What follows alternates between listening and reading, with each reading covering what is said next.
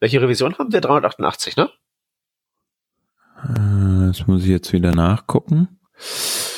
Tut mir leid, weiß ich gerade nicht auswendig, aber so die Zahl, ja, die hört sich sehr gut an. 388 it is.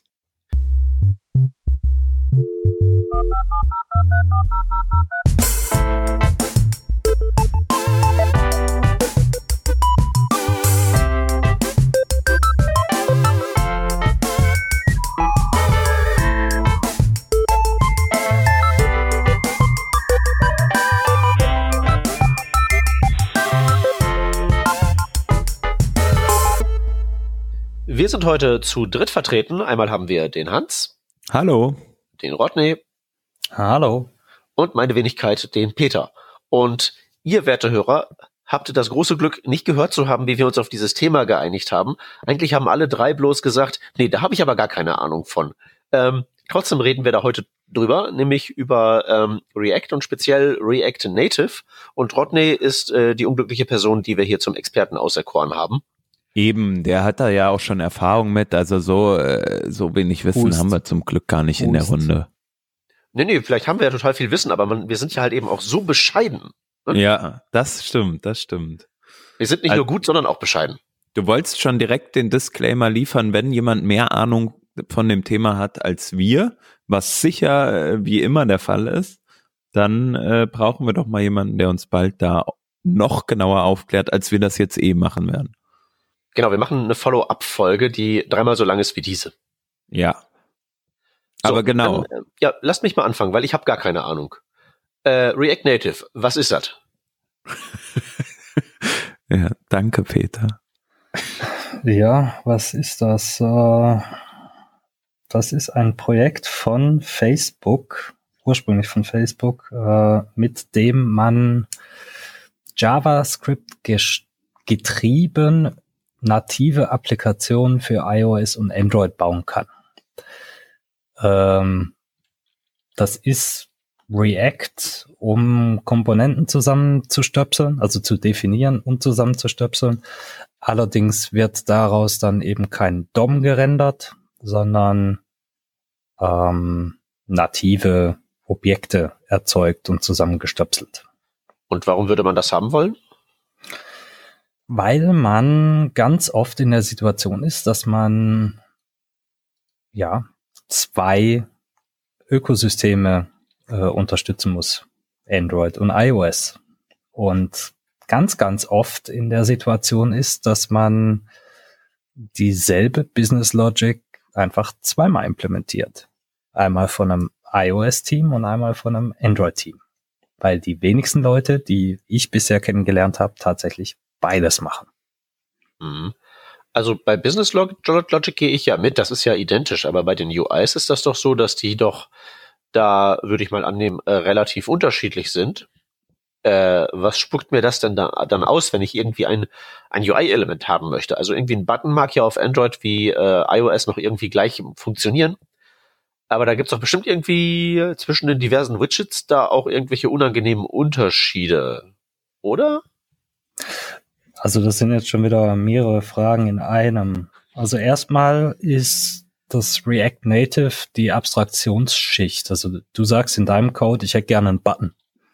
Und das React Native für iOS sagt dann, jo, da mache ich hier den, wie auch immer das Ding heißt, UI Button View oder whatever, keine Ahnung. Das wird einem React Native Entwickler so eigentlich gar nicht klar ähm, was, was da drunter liegt. Und unter Android ist es halt, was auch immer Android äh, für, für einen Button äh, zur Verfügung stellt.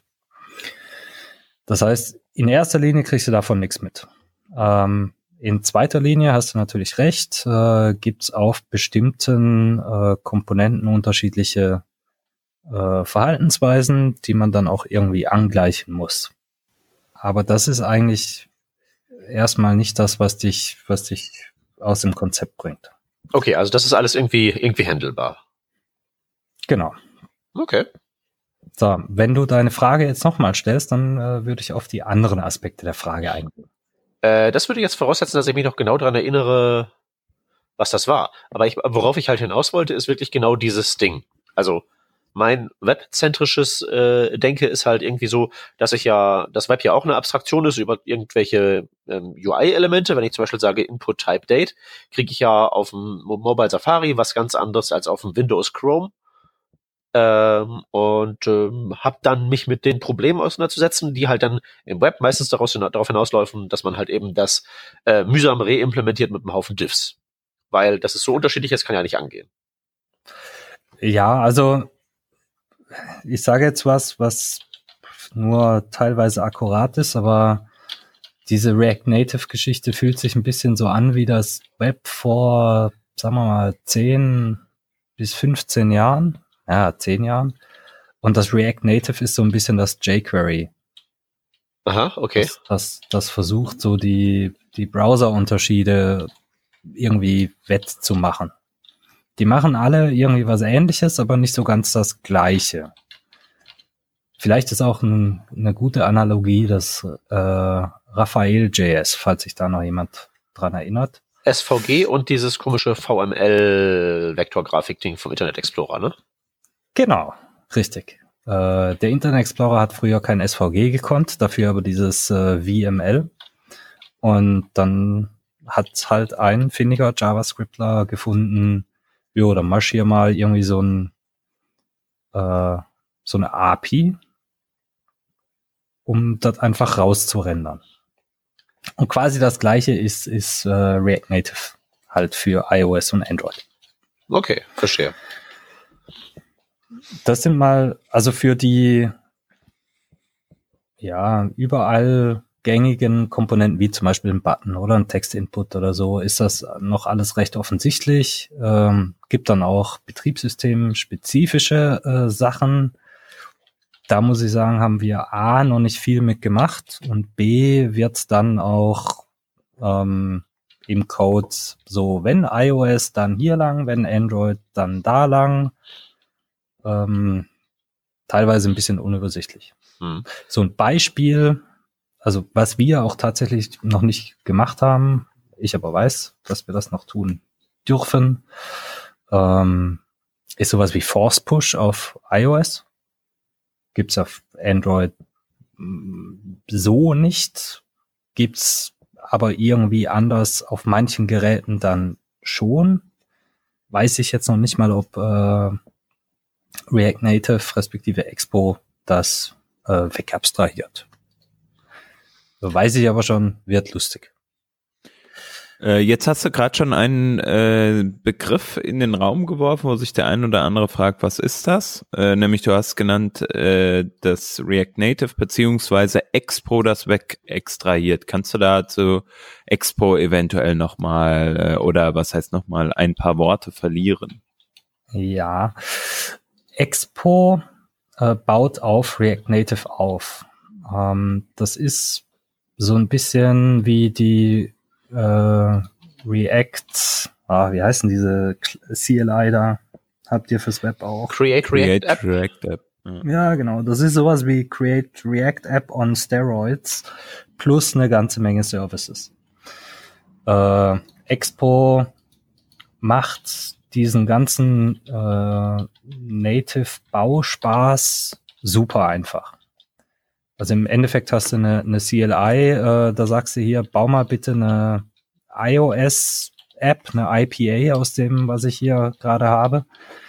Und dann wird äh, die Infrastruktur, die das Expo-Team, wer auch immer das ist, ich habe es bis heute nicht rausgefunden, ähm, bereitstellt, benutzt, um dein Zeug zu bauen. Das heißt, die haben da irgendwo äh, Amazon glaube, es ist Amazon, ähm, Services am Laufen, die iOS und Android äh, Builds machen.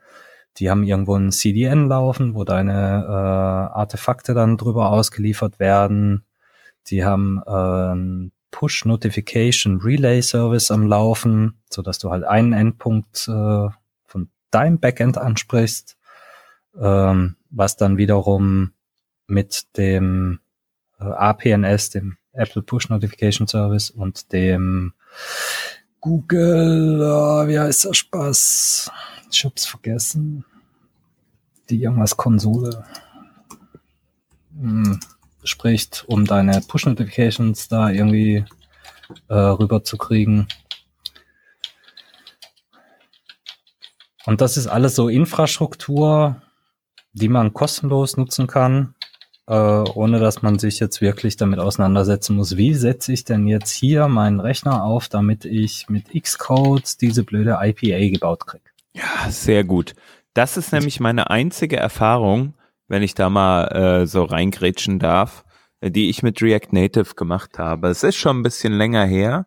Ähm, und ich habe halt irgendwann gesagt, hey, ich lade mir mal dieses Android Studio runter und versuch mal mit React Native irgendwas zum Laufen zu bekommen. Und ich habe mich stundenlang da rein verrannt, erstmal die ganze Infrastruktur dafür aufzusetzen. Und das ist halt was, was mich so ein bisschen davon abgehalten äh, hat, bisher damit rumzuspielen und zu sagen, okay, äh, ähm, ich baue mir da mal irgendwie eine eigene Application und guck mal, dass ich ein bisschen mehr in App-Development Zeit investiere.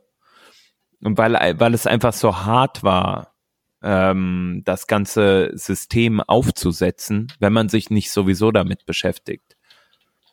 Äh, und wenn ich das jetzt richtig verstehe, was du uns gerade gesagt hast, dann ist es so, dass man mit äh, zum Beispiel der Expo CLI äh, da äh, ja was ein äh, etwas an die Hand bekommt, was viel viel besser äh, funktioniert und in Kombination mit zum Beispiel diesem, wenn ich das hier richtig sehe, Expo Snack, da hast du dann sozusagen eine Art eigenen Editor, äh, in dem du deinen React Native Code schreibst. Ist das richtig?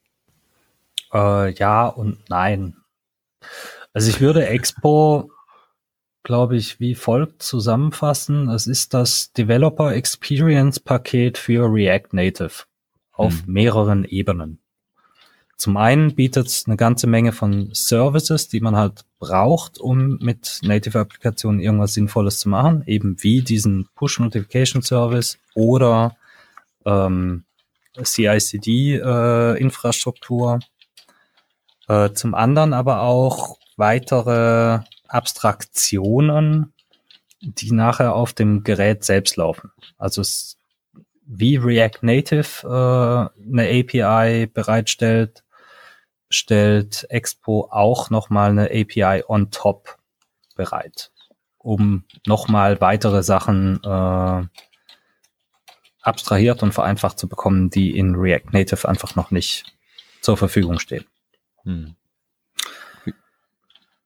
Wie ist das denn äh, grundsätzlich bei React Native? Äh, du kannst ja, also du importierst dir ja irgendwie, wenn du startest, ähm, einfach dein React Native oder irgendwelche Komponenten von React Native als Toolkit. Ähm, aber du hast ja auch React, was du sozusagen so nutzt, wie man es vielleicht auch aus dem Web gewohnt ist. Du schreibst ganz normale Komponenten, ähm, sage ich mal, deine ja Dinge drumherum können ähnlich funktionieren. Ähm, wie ist, wie sieht das aus mit sowas wie zum Beispiel äh, Stores, also sowas wie, äh, weiß ich nicht, Redux oder hier ModX? Naja, also erstmal vielleicht nochmal zu dem grundsätzlichen Setup von React Native. Du hast ähm, diese nativen Komponenten, die jetzt äh, Swift äh, oder Objective-C sind, respektive Java oder Kotlin in was auch immer die jetzt konkret implementiert sind, vollkommen egal, aber halt diese Basis für iOS und diese Basis für ähm, Android. Hm. Diese stellen einer JavaScript Runtime ähm, eine API zur Verfügung. Und alles, was du machst, ist JavaScript schreiben. Äh, was du da jetzt konkret reinlädst, ist dir überlassen. Mhm. Im Fall von äh, Expo ist es zumindest bei uns so, ich weiß nicht, ob wir das konfiguriert haben oder das schon von Haus aus so ist, ist ein vorkonfiguriertes äh, Babel drin. Das heißt, äh, das wird da runter äh, auf, äh, kann auch auf iOS 9 laufen oder auf Android kann noch gar nichts Version von gestern. Ähm, plus TypeScript ist irgendwie auch drin. Also wir machen auch irgendwie so eine komische Mixtur aus mal JavaScript, mal TypeScript, wie der Entwickler gerade Lust hatte. Ähm, das, das wird alles abgenommen. Ähm, du hast einen, einen Dev-Server, also ich sage hier Expo Start in meinem äh, Projekt und dann wird ein Webserver auf meinem Rechner äh, aufgezogen, weil ich authentifiziert bin mit dem Expo äh, Web Service und mein auf meinem Telefon die den Expo Client, also eine Native App von Expo installiert habe, dort auch äh, an Expo äh, angemeldet bin mit demselben Benutzer, mache ich nur noch auf meinem Telefon äh, die Expo Client App auf. Dann zeigt er mir schon an, hier, Rodbook äh, hat gerade folgende Projekte im Angebot. Ich klicke auf eins drauf und ich sehe die Applikation, die ich gerade im Editor vor mir habe, live auf meinem Telefon mit äh, nicht Hot Module Reloading, sondern Live Reloading. Das heißt, ich speichere irgendwas, mein Telefon macht ein Update. Mhm. Ähm, entwicklungstechnisch schon echt nahe an dem, was wir im Web gewohnt sind. Ähm, wie sieht das so und, mit? Genau, und, und was das Laden von, von irgendwelchen Bibliotheken angeht, bist du halt frei in dem, was du tun willst und tun musst. Für zentralen Data Store nutzen wir beispielsweise MobX. Hm. Äh, wir haben auch irgendwelche Polyfills geladen, um zum Beispiel das äh, die URL-Komponente äh, nutzen zu können, weil die nicht auf jedem älteren, auf jeder älteren äh, JavaScript Runtime auf Android und iOS zur Verfügung steht. Ist ja nicht gerade das letzte, die letzte V8, die man da zur Verfügung hat. Ähm, ja. Aber ist also halt JavaScript grundsätzlich äh, konfiguriert man sich das dann, wie man das aus äh, jeder anderen Anwendung im JavaScript-Bereich gewohnt ist. Nur man muss halt darauf achten, wenn man irgendwas macht, was sozusagen die UI betrifft und nicht äh, sozusagen im Bereich äh, JavaScript, reinem JavaScript stattfindet, äh, dann müsste man sich halt da entsprechend die, die Komponenten raussuchen, die äh, mit React Native funktionieren. Naja, ich würde auch hier wieder ein bisschen anders formulieren, so wie wir halt damals äh, HTML und CSS lernen mussten, um irgendwas im Browser sehen zu können, muss er jetzt halt lernen, wie die Pendants dazu in React Native äh, heißen und funktionieren. Also wo du jetzt das HTML-Element Input nutzen würdest, was du nicht irgendwie laden musst, sondern weil es die Runtime halt direkt ähm, zur Verfügung stellt, gehst du jetzt in React Native her und importierst dir die Komponente Text Input aus dem React Native äh, Paket und renderst, lässt halt React das rendern. Hm. Ein Punkt, den du eben angesprochen hast, ähm, war ja das Thema Entwicklung, wo du sagtest, äh, ja, eigentlich hat man schon ganz gute Mittel.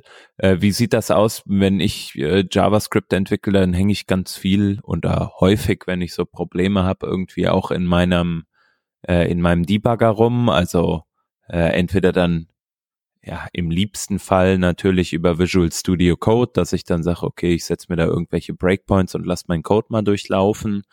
Ähm, oder ich mache es halt in Chrome in der in dieser Sources-Konsole. Ähm, Gibt, also gibt so sowas in die Richtung, gibt es da auch Möglichkeiten, dass man das mit React Native macht? Weißt du das? Weißt du da was von? Ja, also du hast äh, auch hier wieder mehrere Aspekte. Dieser Dev-Server, hm. der öffnet sich auch, also öffnet auch direkt ein, ein Web-UI in deinem präferierten Browser. Hm. Dort bekommst du für jedes verbundene Gerät also wenn ich jetzt hier arbeite, dann sehe ich drei Outputs, einmal den Server, dann mein iPhone, mein ähm, Android-Gerät, sehe ich die Console-Outputs auf meinem Rechner. Ähm, für die Geräte kann ich jetzt auch noch einen Chrome ähm, DevTools Debugger starten. Cool. wie das genau funktioniert, kann ich dir nicht sagen. Ich bin da mal äh, per Zufall reingerutscht und habe dann eine Stunde gebraucht, um da wieder rauszukommen.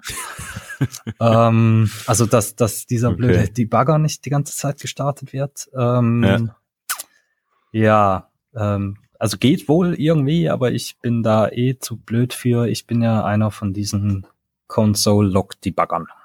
Ja, ach, mache ich auch ganz viel. Ich finde, da ist auch gar nichts Verwerfliches bei, aber manchmal ist es halt trotzdem schön, sich so durch so seinen Code zu steppen und ich glaube gerade äh, Leute, die vielleicht, äh, ich will da jetzt keine Vorurteile schüren und gleichzeitig sage ich, wenn äh, halt irgendwie jemand, der im Java-Umfeld aktiv ist und immer nur mit seinem Debugger arbeitet, irgendwie für die Person ist es vielleicht cool, dann auch ähm, sich da reinsteppen zu können und, und äh, die gleiche Entwicklung weiterhin äh, oder die gleiche Art der Entwicklung weiterhin zu verfolgen, wie das vorher der Fall war.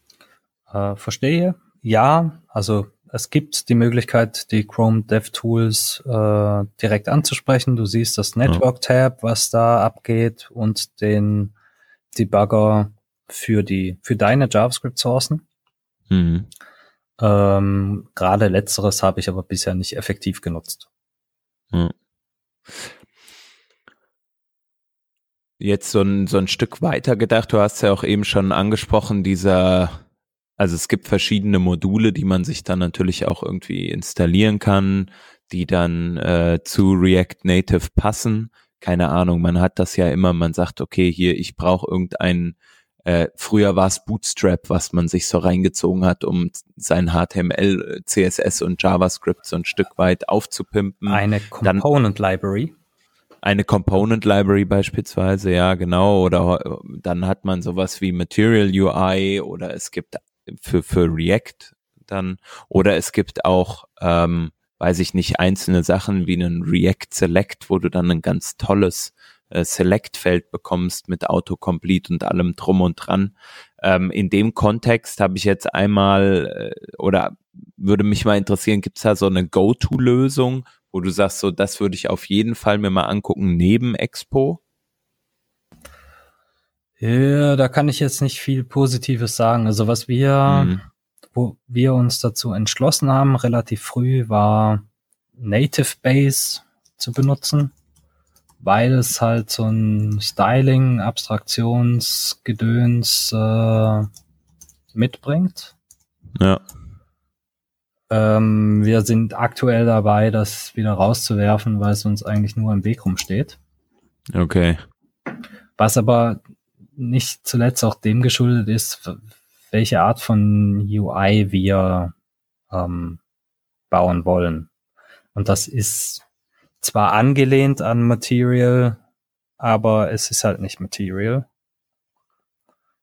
Und äh, irgendwie haben wir das mit dem Styling auch nicht verstanden und da sind Dinge passiert, die irgendwie keinen Sinn machen und dann hast du das mit React Native mal eben selber gemacht und dann funktionierte das und irgendwie über ein paar Wochen sind wir zu dem Punkt gekommen, okay, wir werfen das wieder raus haben unsere ja. eigene Component Library, so wie wir das damals für unser äh, Webgedöns auch gemacht haben.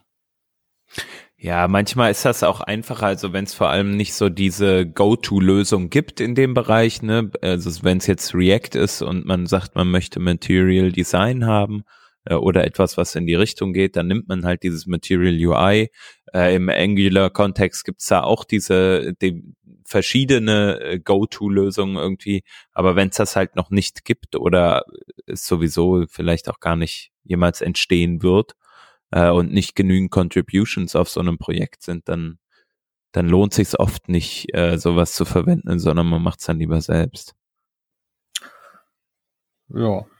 ja. Wir hatten es vorher ganz kurz von äh, SVG und äh, VML. Mhm. Damals also wir sprechen jetzt von vor bah, zwei Jahren. Graue Vorzeit. Als es darum ging, dass wir unsere Web-Applikation neu aufziehen und uns dann schlussendlich gegen React und für Vue.js äh, entschlossen hatten. Da war einer der, der Gründe, warum ich React echt nicht witzig fand, weil das Teil nicht mit SVG klargekommen ist. Also ich konnte kein SVG rendern. Ich erinnere mich nicht mehr an die Specifics, also was das eigentlich tatsächlich Problem war. Ich weiß nur noch, das ging halt einfach so nicht. Und äh, witzig, also eigentlich eher traurig, braucht man bei React Native auch gar nicht, selbst wenn das äh, React das heute kann, weil die Betriebssysteme liefern das nicht. Wir machen hier ohne Witz mit Vektorfonts rum, also mit, mit Icon-Fonts, um irgendwelche Icons da reinzukriegen. Du kannst machst nichts mit, mit SVG. Also die liefern kein SVG oder generell keine Vektorgrafik in irgendeiner Form? Letzteres kann ich nicht beantworten, aber es gibt jetzt kein, äh, keine Komponente von React Native, wo du sagen könntest, könntest hier ist mein SVG, render das. Ja. Es gibt ein paar Module, die du nachladen kannst, die auch irgendwas machen, so wie man früher auch äh, gerne mal irgendein SVG in eine Canvas überführt hat oder so ein, so ein Also ich weiß nicht, ob gerne da das richtige Wort ist. Ja, du weißt, was ich ja, meine. Ne? Also du wirst auch hier dann dann echt kreativ. Ja, ja, also ich meine, wenn es da zumindest irgendeine Art von Vektorgrafik gibt, dann braucht man vielleicht wirklich Raphael 2.0. Irgendwie, frag mich nicht, wie ja, das aussehen also, soll. Ich hab's noch nicht gefunden. Ja. Aber mal davon abgesehen, also das funktioniert so auch. Dann nimmst du halt dein SVG, kippst das hier bei Ico Moon irgendwie rein und dann geht das auch. Mein Gott. Also da ist jetzt, ich weiß gar nicht, ob das Expo oder React Native selbst ist, bietet da auch die ganze äh, Infrastruktur schon dafür. Ich glaube, das ist Expo. Müsst jetzt gucken. Ähm, also wie man jetzt mit Icons irgendwie sinnvoll umgeht, ist da schon ausgekaspert, ähm, wenn du dich halt an den Leitfaden hältst. Ja, okay. Also Icons dann über den Umweg von äh, diesen Fonts. Äh, was machst du, wenn du was anderes, Vektorgrafikartiges rendern willst? Canvas-Weg? Ja, an den Punkt bin ich bisher noch nicht gekommen. Ah. Aber ähm, wer waren das? Airbnb damals, die diese After Effects zu irgendwelchen Native Animationen gebaut haben. Wie heißt das? Äh, Lotti. Ich glaube, ja. Mhm, ähm, das ist das auch ein, ja. Genau, da kriegst du hier bei ähm, Expo auch direkt die Lotti-Integration. Ah ja, tatsächlich, Airbnb. Hab's gerade vor mir. Hm. Gibst ein, Expo, Lotti, Google findet äh, die Doku-Seite. Das ist ja mega geil. Nicht arg viel kümmern. Ja. Die eigentliche Animation ist dann hier irgend so ein JSON. Das letzte hier über den kannst du, musst du nicht, äh, über den von Expo bereitgestellten CDN nachladen. Alles gut. Ähm, nicht, nicht, dass wir das schon eingesetzt hätten. Wenn es okay ist, würde ich nochmal versuchen, ein bisschen wegzukommen von diesem Vektor-Thema. Und zwar, was mich nämlich nochmal interessieren würde, ist die Testbarkeit von solchen Komponenten. Ja, ähm, also Unit-Tests haben wir noch genau null, mhm. was dem geschuldet ist, dass wenn du Expo ein neues Expo-Projekt generierst. Also dieses gibt zwei Möglichkeiten, eins mit ein Bär bauen und ein ähm, mit irgendwelchem Demo-Inhalt, egal welches von beiden du generierst. Dir wird äh, ein, ein Unit-Test irgendwie mit ausgegeben, der ist aber nicht funktionsfähig. Okay. Ich habe es bis heute nicht hingekriegt. Also gut, ich habe es auch schon länger nicht mehr probiert, aber ich habe es nicht hingekriegt, diesen äh, äh, wie heißt das Ding? Auch von äh, Facebook. Jest. Jest, genau, dieses äh, Jest-basierte äh, Unit-Test-Gedöns zum Laufen zu kriegen. Okay, also ähm, ich glaube, äh, je nachdem, wie man es ausführt, ne, sind ja wahrscheinlich so viele Funktionen, die du erstellst, wahrscheinlich einfach testbar, genau wie es vorher auch war. Also du wirst wahrscheinlich deine JavaScript Runtime in dem Fall einfach auf deinem lokalen Server äh, oder auf deinem, ja, entweder lokalen Server haben, äh, beziehungsweise gar nicht im Server, sondern im Node vielleicht. Und dann wirst du deine, ähm, und auf deiner CI oder so wirst du dann halt äh, einfach einen Test ausführen für deine Standardfunktionen, hätte ich jetzt gedacht, oder? Da ich das bisher noch nicht umgesetzt habe, weil es schlichtweg nicht ging, kann ich nur mhm. sagen, ja, das wäre auch mein Verständnis. Okay.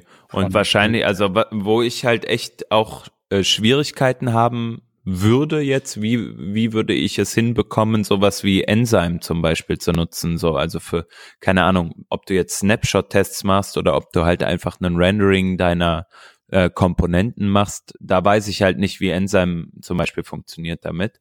Äh, das würde ich nochmal interessant finden. Oder ob das überhaupt äh, etwas Vergleichbares dafür gibt. Da muss ich an der Stelle leider passen. Ja, easy. Also ich habe jetzt mal nur kurz gegoogelt nach React Enzyme ähm, und die sagen hier, äh, it is possible to use enzymes shallow. Also äh, es ist möglich, da den Adapter für äh, für React trotzdem zu verwenden. Ähm, ja, aber fände ich nochmal interessant, äh, vielleicht hat da ja jemand Erfahrung mit und sagt, ja, ja, ist ganz einfach, hier, mach mal das und das und das. Ähm, ja. Ein anderer Punkt, den ich noch im Kopf hatte, war, ähm, React hat natürlich, also React datet sich ja auch ständig mal ab und verwendet jetzt, keine Ahnung, äh, mit React 16.8 gibt's dann irgendwie Hooks, ähm, und die Effekts und, und so, also Effekte sind ja Teil von Hooks. Und die Frage ähm, für mich jetzt ist noch, ob du weißt, kann man React einfach easy updaten ähm, und immer einfach die aktuellste Version verwenden oder gibt es da eine harte Connection zwischen React und React Native? Das kann ich dir so auch nicht sagen. Die Ansage in der Expo-Dokumentation ist, lass mal die Finger weg von dem Zeug. Wir mhm. geben dir äh, im Rahmen des Expo SDKs eine React Native Version mit allem, was da irgendwie dazugehört und mhm. lass das mal so, wie es ist. Sonst machst du irgendwas kaputt. Okay. Ähm, wir haben also keine Einzelkomponenten da bisher aktualisiert und wir sind auch noch durch kein Expo SDK Update gelaufen. Hm. Ja, okay, ähm, verstehe. Ja, ist wahrscheinlich auch der Standardweg. Ne? Oft hat man das ja, man sagt, okay, ich habe mein React und jetzt verwende ich Material UI und da muss man auch gucken, dass sein das Material UI obendrauf funktioniert. Das ist jetzt nur im Web. Und wenn es dann, sage ich mal, an so an so nativere Komponenten geht, dann ist das wahrscheinlich noch ein bisschen stärker verbunden. Ja, oder du, du sagst jetzt gerade was hier, so Web und Native, ne? Ähm, mhm. ich, ich mag mich erinnern, wie viele Leute früher den Anschein gemacht haben, als wäre Native dem Web massiv überlegen. Ich weiß nicht, ob ich das so unterschreiben würde. Also vieles von diesem, also was, was Expo und auch React Native äh, bereitstellt, ist wirklich so die, die, das Brücke schlagen, gefühlt zumindest, ob das jetzt Intention ist, äh, weiß ich nicht, aber gefühlt versuchen diese beiden äh, Projekte die Brücke zu schlagen zu, wie man so Web-Applikationen baut, dass man nach einem ähnlichen Gusto auch die Native-Geschichten bauen kann. Hm. Also gerade der, der Weg in die andere Richtung. Web ist cool und wir machen jetzt mal aus dem Native-Kram irgendwie was, was dem ähnlich kommt. Also Hier ein so Thema. Lay Layout beispielsweise ist äh, mehr oder weniger Flexbox. Ja, das Flexbox mhm. und irgendwie so absolute Positionierung. Punkt. also was in diese gleiche Kerbe schlägst von dem, was du gerade gesagt hast, ist irgendwie ähm, dieses React Native Web, was Nicholas Gallagher irgendwie vor einigen Jahren schon mal rausgehauen hat. Ich weiß nicht, ja, 2015 habe ich jetzt im Repository gesehen, hat er da angefangen irgendwie mit. Also das hat schon ein paar Jahre auf dem Buckel, ähm, wo diese React Native Komponenten äh, praktisch im, im Hintergrund eine Art ähm, ja, Web-Implementierung erhalten. Äh, das fand ich also auch recht interessant zu sehen, weil eigentlich kann man dann ja sozusagen äh, sowohl für sein iOS-Projekt als auch für sein Web-Projekt äh, sozusagen dieses Toolkit verwenden React Native kompiliert im, im Backend irgendwie oder äh, an, in der einen Richtung irgendwie iOS-App, in der anderen Richtung Android-App und in der dritten Richtung ähm, dann äh, eine React Native, äh, äh Entschuldigung, eine, eine React Web App raus. Ja, also ich habe davon gehört, ich habe selber noch nicht eingesetzt. Ähm, ich bin jetzt aber auch nicht zu erpicht darauf, das auszuprobieren, weil ich mhm. mir in meinem ja, äh, voreingenommenen Dasein nicht vorstellen kann, dass diese React-Web-Geschichte sinnvolles Web produzieren würde. Also ich weiß ja noch nicht mal, ob ich da sinnvolles Native-Zeugs produziere, mhm. aber gerade wenn es um so Sachen wie Accessibility geht oder so, hm, keine Ahnung, ey. Ja, das ist natürlich ein valider Punkt. Ähm, also ich glaube, was hier versucht wurde, ist auf jeden Fall auch diese APIs eins zu eins, äh, diese API von React Native erstmal eins zu eins nachzubilden, wo es möglich ist. Geht, geht halt nicht immer, ne? Ähm, keine Ahnung, Thema Status Bar oder so. Da gibt's halt, äh, man kann halt eine Statusleiste nicht einfach so updaten äh, im Web. Ähm, also es gibt halt doch manchmal so Themen, die halt im Web nicht abgebildet werden können, eins zu eins. Auch wenn wir ja eben schon festgestellt haben, dass es oft doch möglich ist. Ähm, ja, finde ich auf jeden Fall super interessant, habe ich auch noch nie eingesetzt. Ja, anderes Problem, das ich damit habe, ist, dass die Einsatzgebiete eigentlich irgendwie ein bisschen unterschiedlich sind. Ja.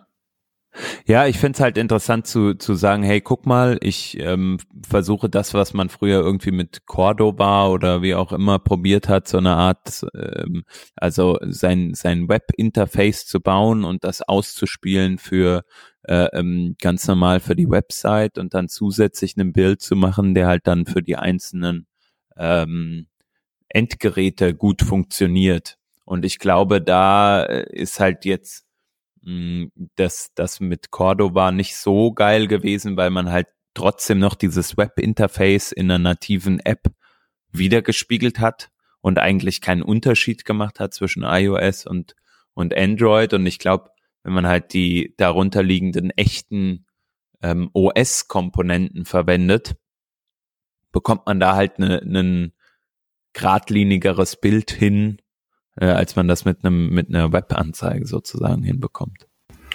Ja, das auf jeden Fall. Also gerade was so Navigation angeht, da unterscheiden sich die Systeme dann doch sehr. Also Android und iOS voneinander und äh, zum Web substanziell, weil es im Web da ja eigentlich nichts vorgegebenes abseits von ein Linklet, ein neues Dokument äh, gibt. Aber diese ganze, äh, wann slidet irgendwie der nächste View von der Seite rein, wann kommt der von unten oder von oben oder slidet irgendwie überhaupt gar nicht, was ist irgendwie so ein Overlay, so ein, so ein Pop-up, äh, was ist ein Stack, das ist hier äh, schon, also da, da unterscheiden sich iOS und Android schon.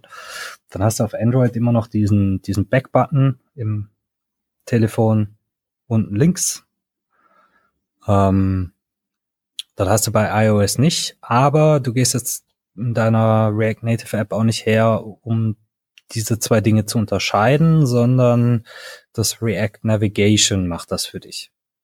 Mhm. So mehr oder Also da brauchst du dann keine Weiche einzubauen. ich sage jetzt mal die einen. Also du, das ist eh irgendwie so separat nebengelagert. Also du hast halt deine, deine, dein Routing und da gehst du schon her, wenn, wenn iOS, dann mach mal hier anderes Icon äh, oder mach mal hier links rum oder so. Aber jetzt so, so Sachen wie äh, zeig mir ein Overlay an. Du sagst halt nur, ich will ein Overlay haben. Und das kommt dann für das Betriebssystem aus der richtigen äh, Ecke, verhält sich so wie andere System-Overlays. Ähm, da brauchst du jetzt selber nichts mehr machen.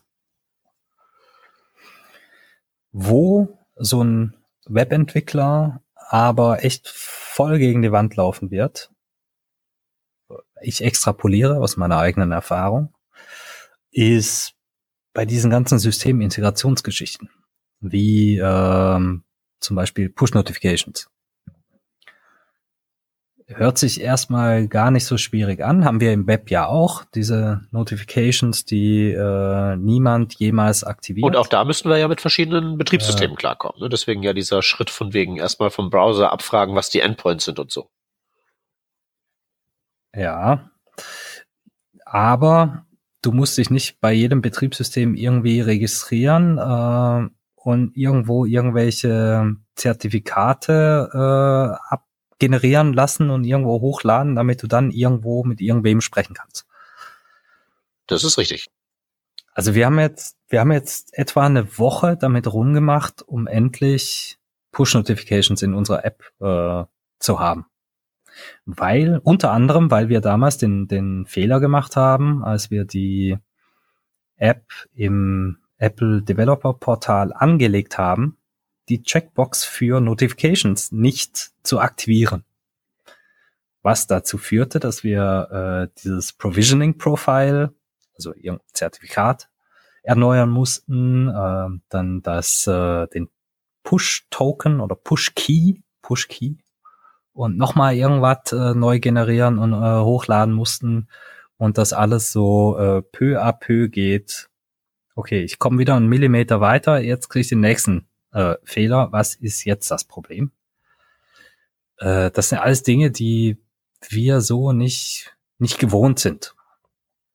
Also ich für meinen Teil bin es zumindest mal nicht gewohnt, mich äh, sowohl bei Apple als auch bei äh, Google, dem Firebase äh, und dieser Developer Console, wie immer das Teil heißt, Play Console, ähm, da zu registrieren, da irgendwelche Sachen äh, zu machen, dass meine App nachher irgendwas machen darf.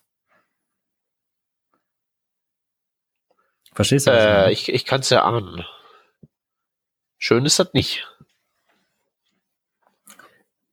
Ja, also es ist halt so ein, so alles vollkommen unerwartet. Man kann sich dann da irgendwie reinfuchsen, aber geil ist. Ja, wo das doch alles auf Native eigentlich so viel einfacher sein soll. Kann ich nicht bestätigen. Eine Sache, die ich jetzt auch noch recht interessant fand in dem Kontext, war, dass ähm, Microsoft ja grundsätzlich erstmal gesagt hat, sie öffnen sich für JavaScript-basierte Applikationen äh, auf ihrem Betriebssystem. Ähm, und äh, soweit ich das jetzt erkannt habe, gibt's da jetzt neuerdings auch ähm, so eine React Native Windows äh, Open Source Implementierung, so dass man dann theoretisch, wenn ich das richtig verstehe, äh, seine Applikationen, die man äh, in React Native schreibt, nicht nur nach iOS oder nach Android kompilieren kann, sondern man könnte jetzt auch hingehen und sagen, man, man kompiliert das Ding äh, nach Windows oder als Windows-Applikation. Also ich wusste das bis zu der Ankündigung auf die du gerade anspielst, äh, die heute da durchflog, äh, auch nicht. Aber es gibt wohl äh, Renderer auch für OS X oder Mac OS und für Windows. Die sind irgendwie von der Community gebaut worden. Und was du jetzt meinst, ist die Ankündigung von Microsoft, dass sie den Windows-Teil jetzt offiziell anbieten. Ja und die äh, das das Subsystem äh, in C++ komplett neu geschrieben haben, mit dem Hintergrund äh, dafür bessere Performance zu sorgen. Also im Prinzip diese äh, Basiskomponenten, die du auch für iOS in, in Swift oder Objective-C äh, bereitgestellt bekommst, die stellt jetzt Microsoft für Windows bereit. Und vor allem unter MIT-License. Das habe ich noch nicht mal gesehen. Das ist ja witzig. Ja, und das, äh, ich glaube, das macht's halt benutzbar für viele. Ich weiß nicht, was da vorher äh, die, die Facebook-License oder sowas. Aber das, nee, nee, das, so das Problem, das ich jetzt damit hab, ist, dass Applikationen, also anders. Ich glaube nicht, dass du in der Lage bist, eine Applikation zu schreiben, die sowohl auf iOS, Android, Windows, OS X und im Web sinnvoll funktioniert. Nee. Weil das einfach zu viele unterschiedliche Kontexte sind, die andere Arbeitsweisen ähm, bedingen. Ja, erfordern, möglich machen, wie auch immer. Bedingen. Ja, ich verstehe, was du meinst. Also ich glaube auch, dass es schwierig ist, allein schon unter iOS und äh, Android. Äh, du hast es ja schon angesprochen, ähm, da immer das Gleiche auszuliefern. Selbst wenn die Sachen vielleicht gleich äh, oder aus äh, anders, also Entschuldigung, sofern die Sachen unterschiedlich aussehen, hat man da zumindest schon mal einen kleinen Zugewinn ähm, für die Usability und trotzdem ist man vielleicht andere Patterns gewohnt. Also manchmal, wenn ich von meiner Freundin das das äh, ähm, iPhone mit äh, in die Hand nehme, ich als Android-Benutzer, habe ich ganz häufig Probleme, einfach weil ich die Patterns nicht so gelernt habe. Ähm, und wenn man jetzt mal von, von OS X zum Beispiel auf Windows wechselt, äh, ich glaube, da hat jeder so ein bisschen Bauchschmerzen. Auf der anderen Seite diese Elektron-Apps zum Beispiel, die versuchen ja auch ein ähnliches Pattern zu verfolgen, oder? Das ist doch mehr so der äh, dieser alte Hybrid-Mobile-App-Ansatz, oder? Ich schleppe halt ein Browser-Window mit und dann bin ich da drin, die App. Mhm. Also ohne Oberfläche. Ja, ja beziehungsweise es, es bringt halt eben ähm, es bringt halt eine Runtime mit und äh, kompiliert nicht für die vorhandenen Runtimes. Deswegen ja der große Download. Hm, ja. Wobei, wobei ich glaube, das, das geht halt noch ja, halbwegs also, gut, weil das ist ja zumindest alles dann auf einem Desktop, wo du irgendwie so voraussetzen kannst, dass großer Bildschirm und irgendwie vielleicht ein Zeigegerät und so vorhanden ist. Aber wenn du jetzt irgendwie eine, weiß ich nicht, äh, ein Android-Telefon, ein iOS-Tablet und eine Xbox unter ein Dach bringen willst, dann wird's, glaube ich, richtig schwierig.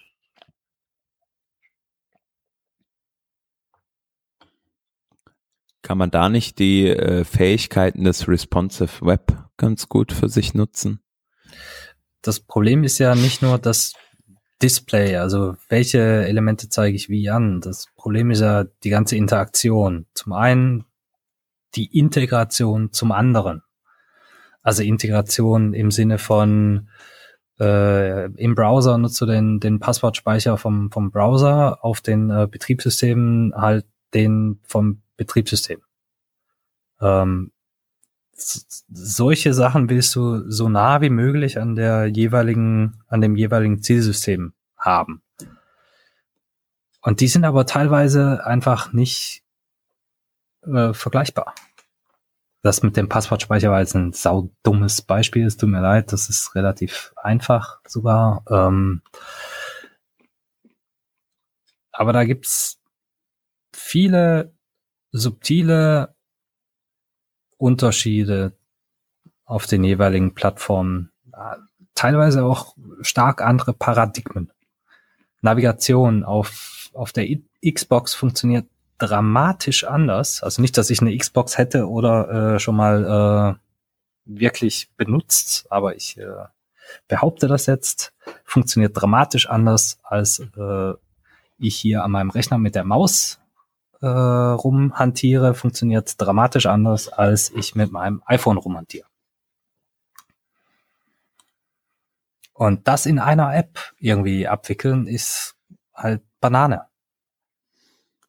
das würde ja bedeuten, dass dann der, der Riesenvorteil, der bleibt, ähm, der ist, dass du sozusagen die, zum einen React verwenden kannst und zum anderen das halt in JavaScript schreibst. Gerade wenn du vielleicht Webentwickler bist, machst du deine eine App für iOS oder eine für iOS und Android in einem und dann eine für die Xbox beispielsweise und vielleicht auch bald äh, für den Samsung-Fernseher eine weitere. Aber alles in der gleichen Sprache und nicht einmal in Swift, einmal in Kotlin äh, und zum dritten Mal in C++. Ich glaube, das ist genauso der Punkt, dass du auf der einen Seite in einer Sprache bist, erlaubt dir, dass du bestimmte Komponenten, und damit meine ich jetzt nicht UI-Elemente, sondern ähm, sagen, nennen wir es Business Logic oder deine die Art und Weise, wie du mit dem Backend kommunizierst, welche Daten du da hin und her schaufelst, welche Stores du in MobX äh, anlegst. Das sind so Dinge, die du zwischen den Apps teilen kannst. Mal mehr, mal weniger gut, aber es bietet sich an der Stelle an. Aber das eigentliche, wie mache ich jetzt Interaktion auf diesem äh, Zielsystem, das ja will, will man nicht unbedingt teilen. Für iOS, Android geht das. Das sind hier irgendwie Telefone. Es wird aber schon lustiger, wenn du jetzt auch noch iPads äh, oder halt Tablets mit mit reinnimmst. Ähm, von der Watch haben wir noch gar nicht gesprochen. Auch aber interessant. Du hast halt wirklich eine blöde Sprache. Oder ich hm. bin keiner, der sagt, JavaScript ist die beste Sprache der Welt. Ganz und gar nicht. Alle Sprachen sind scheiße und JavaScript ist da mit ganz oben bei. Aber ich habe kein Kontext-Switching zwischen äh, drei Sprachen, um ein Projekt irgendwie hinzukriegen für zwei Zielplattformen. Ja, und die gleiche API, ne, das darf man auch nicht unterschätzen, denke ich. Und gerade auch, was du sagst, wenn man sich dann äh, überlegt, also sagen wir mal Business-Logik und oder das, was du eben unter Business-Logik auch subsumiert hast, ähm, das bildest du halt einmal ab äh, und hast an, hast das irgendwie geshared und hast dann halt dein, deine Frontends in Anführungsstrichen, die sozusagen je nach äh, Frontend-Kontext äh, funktionieren, äh, ist einfach klasse. Also macht's einfacher äh, für, für das Hiring, ähm, macht's einfacher generell, wenn du dir Gedanken machst, wie baust du deine Teams auf. Du musst nicht ein Android und ein iOS-Team haben. Ähm, du kannst Features äh, ähm, ja in allen Bereichen zur selben Zeit launchen, weil die Developer die gleichen sein können und so. Also ich glaube, da gibt schon gibt schon immense Vorteile. Das ist im Übrigen so ein Punkt, den man nicht unterschätzen sollte. Ne? Dieses, äh, du hast ein Team, was zwei Plattformen zur selben Zeit auf äh, demselben Niveau launchen kann. Äh, wenn du ein iOS-Team und ein Android-Team hast, äh, dann implementieren die dieselbe Software zweimal. Auch nicht unbedingt zweimal gleichartig. Ne, jedes Konzept hat, hat Lücken und ist Interpretation, interpretierbar. Hat Raum für Interpretation, das wollte ich sagen. Ähm, und wird dann halt auch äh, subtil anders umgesetzt. Was für den einzelnen Kunden, der eben nur auf Android oder nur auf iOS äh, ist, nicht unbedingt ein Problem darstellt, aber für eine Organisation, wo diese beiden Systeme äh, parallel getestet werden, gegeneinander äh, bewertet werden, durchaus äh, zum Stolperstein werden kann. Und gerade wenn du halt ein High-Performing-Team hast und ein Team, das jetzt gerade irgendwie nicht so viel machen konnte, weil die Hälfte im Urlaub war, ähm, das ist ungeil. Und solche Situationen kannst du mit React Native oder mit irgendeinem anderen System, es gibt ja noch ein paar andere, es gibt auch äh, Vue Native ähm, als Beispiel ähm, halt ausmerzen. Na gut, würde ich sagen, machen wir einen Deckel okay. drauf, oder? Jo. Super. Machen wir. Okay, dann, ähm, werte Zuhörer, Äh, das war unser äh, semi-informierter Take, was React Native angeht. Wenn ihr darüber mehr Bescheid wisst, dann schreibt es in die Kommentare. Außerdem könnt ihr uns bei Social Media verfolgen. Wir sind auf Twitter als Working Draft, auf Facebook als Working Draft. Wenn ihr von React Native so viel mehr Ahnung habt, dass ihr meint damit, dass wir damit auch eine ganze Sendung bestreiten können, meldet euch und dann werdet ihr Gast bei uns. Außerdem kann man uns auch sponsern, wenn ihr neue Mitarbeiter sucht, die React Native können. Wir werden es in unserem Podcast ansagen und dann werden die sich reichlich bei euch äh, bewerben. Ansonsten könnt ihr natürlich auch Patreon werden. Wir bedanken uns bei allen Patreons für die Unterstützung. Ähm, wir arbeiten weiterhin daran, dass es da irgendwann auch mal Perks geben wird. Das wird jetzt wieder ähm, Fahrt aufnehmen. Wir versprechen es hoch und heilig. Ähm, für nächste Woche steht das Thema noch nicht fest. Trotzdem freuen wir uns darauf, euch dann wieder bespaßen zu dürfen. Wir danken fürs Zuhören. Tschüssi. Fantastisch. Ciao und danke, Rodney, fürs Erklären. Bitte, bitte.